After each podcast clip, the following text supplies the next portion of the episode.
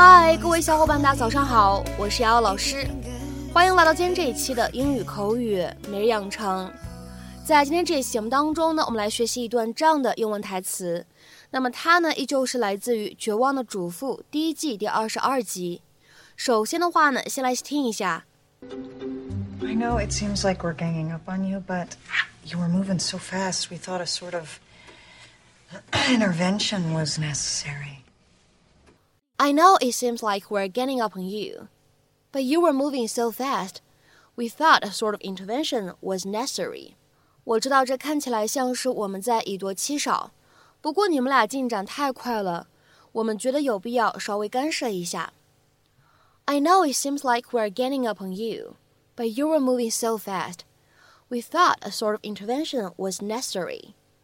I know it seems like we're gaining up on you, but you were moving so fast. We thought a sort of intervention was necessary.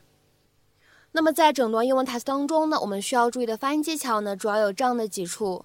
首先，第一处，it seems 放在一起呢，会有一个不完全爆破的处理，所以呢，我们可以读成 it seems，it seems。再来看一下第二处发音技巧，此时的话呢，gaining up on，那么这样的三个单词呢放在一起，咱们可以自然的带两个连读，两个连读之后呢，咱们可以读成是 gaining upon。gaining upon, gaining upon。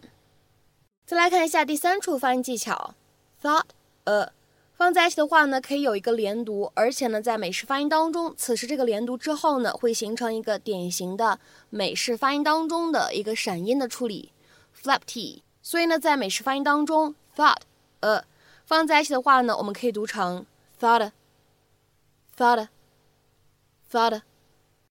而最后这一处发音技巧呢，一起来看一下，sort of 放在一起的话呢，可以有一个连读，我们呢可以读成 sort of of，sort of。Susan's coming.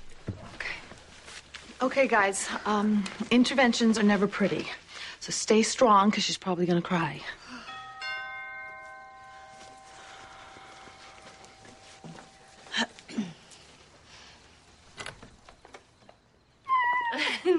Bonjour. Hi. I, I didn't know that the cooking lesson was going to be a group activity. well, the more the merrier, right? As long as nobody makes fun of my lousy crepes. How come I'm the only one wearing an apron? I know it seems like we're ganging up on you, but you were moving so fast, we thought a sort of intervention was necessary. I know it's tough to hear. And none of us wanted to do this.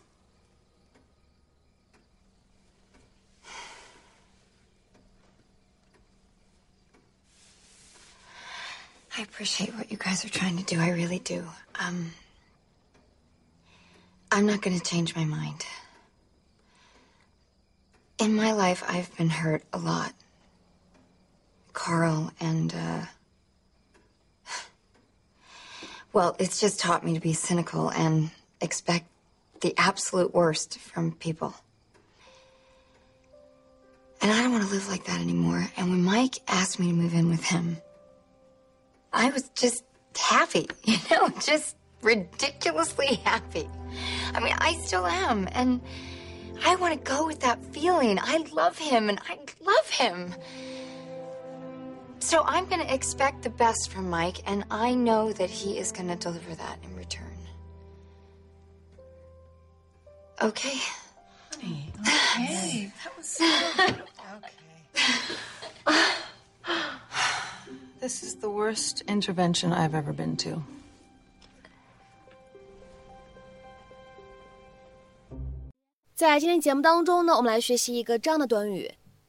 Gang up on someone or something。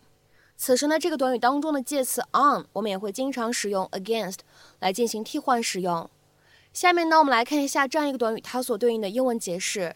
首先，第一条，If people gang up on someone, they join together to attack, criticize, or oppose them, especially in a way that seems unfair. 下面呢，再来看一下第二条英文解释：to unite or band together against some common enemy or problem。 所以的话呢，表示什么样的意思呢？合伙对付某一个共同的敌人，或者说某个共有的问题。那么，如果是第一种情况，合起伙来对付某一个人，一般的话呢，是在一种不太公平啊、以多欺少的情况下。那么下面的话呢，各位同学来看一下几个例子。第一个，The older children were always ganging up on the little ones。年纪较大的孩子总会联合起来欺负小孩子。The older children were always ganging up on the little ones。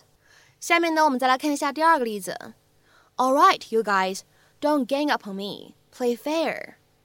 好了，你们这些人别欺负我了，公平竞争。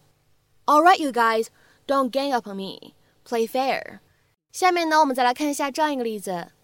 They all gang up against the substitute teacher. 他们都联合起来对付或者说欺负那位代课老师。They all gang up against the substitute teacher. 下面呢，我们再来看一下这样一个例子：The kids gang up on me and convince me to get pizza for dinner。孩子们都联合起来说服我晚饭吃披萨。The kids gang up on me and convince me to get pizza for dinner。再来看一下下面这样一个例子：A bunch of the bigger kids gang up on me after school and stole my money。一群大孩子放学以后合起伙来欺负我，把我的钱偷走了。A bunch of the bigger kids gang up on me after school and stole my money。好，那么刚才的例子呢，都是跟人来搭配使用的。此时呢，我们再来看一看跟 something 来搭配的例子，它的意思是什么呢？就指的是 to act together as a group，联合起来一致行动这个意思。下面呢，我们来看一个例子：Various agencies are ganging up to combat the use of illicit drugs。不同的机构联合起来对抗非法药品的使用。Various agencies are ganging up to combat the use of illicit drugs. 那么在今天节目的末尾呢，请各位同学尝试翻译以下的句子，并留言在文章的留言区。你们不要再联合起来欺负我了。你们不要再联合起来欺负我了。那么这样一个句子应该如何去使用我们刚刚学习过的短语去造句呢？期待各位同学的踊跃发言。我们今天节目的分享呢，就先到这里。See you.